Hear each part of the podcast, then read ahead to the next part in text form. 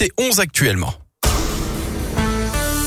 Voici le journal des bonnes nouvelles. On accueille Gaëtan Barallon. Bonjour Gaëtan. Bonjour Guillaume, bonjour à tous. Et c'est l'événement de cette fin de semaine. On débute près de Lyon. Trois jours de fête pour le carnaval de Saint-Pierre-de-Chandieu. La 55e édition est organisée demain samedi et dimanche. 4500 participants, mais aussi 45 000 spectateurs attendus. Événement en partenariat avec Radio Scoop. Sur les rails, la ligne Lyon-Bordeaux va enfin reprendre du service. On vous en a parlé sur Radio Scoop. Initiative de la coopérative Railcoop. Elle va lancer son premier train de voyageurs à l'été 2024. Dix ans après l'abandon de cette ligne par la SNCF.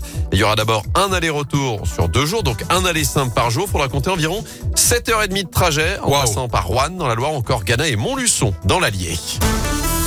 Nos étudiants ont du talent. D'après le célèbre quotidien britannique The Times, les diplômes français seraient les deuxièmes plus prisés au monde. Résultat de la onzième édition du classement mondial des universités les plus performantes en matière d'employabilité. La France compte même 16 établissements dans le top 250, notamment l'EM Lyon, 38e de cette étude. Et puis, on termine avec cette longue, très longue partie de cache-cache. Guillaume, un oiseau rare vient de pointer le bout de son bec. Après 24 ans de disparition, oh. le c'est une petite espèce de passereau à gorge jaune. je, ne suis pas Il y a déjà beaucoup trop de mots compliqués. Un oiseau qui n'avait plus été aperçu, en tout cas par les spécialistes, depuis 1999. Sachez qu'il vit uniquement à Madagascar comme près de 115 autres espèces. Merci beaucoup Gaëtan pour ce journal des bonnes nouvelles. À tout à l'heure. À tout à l'heure.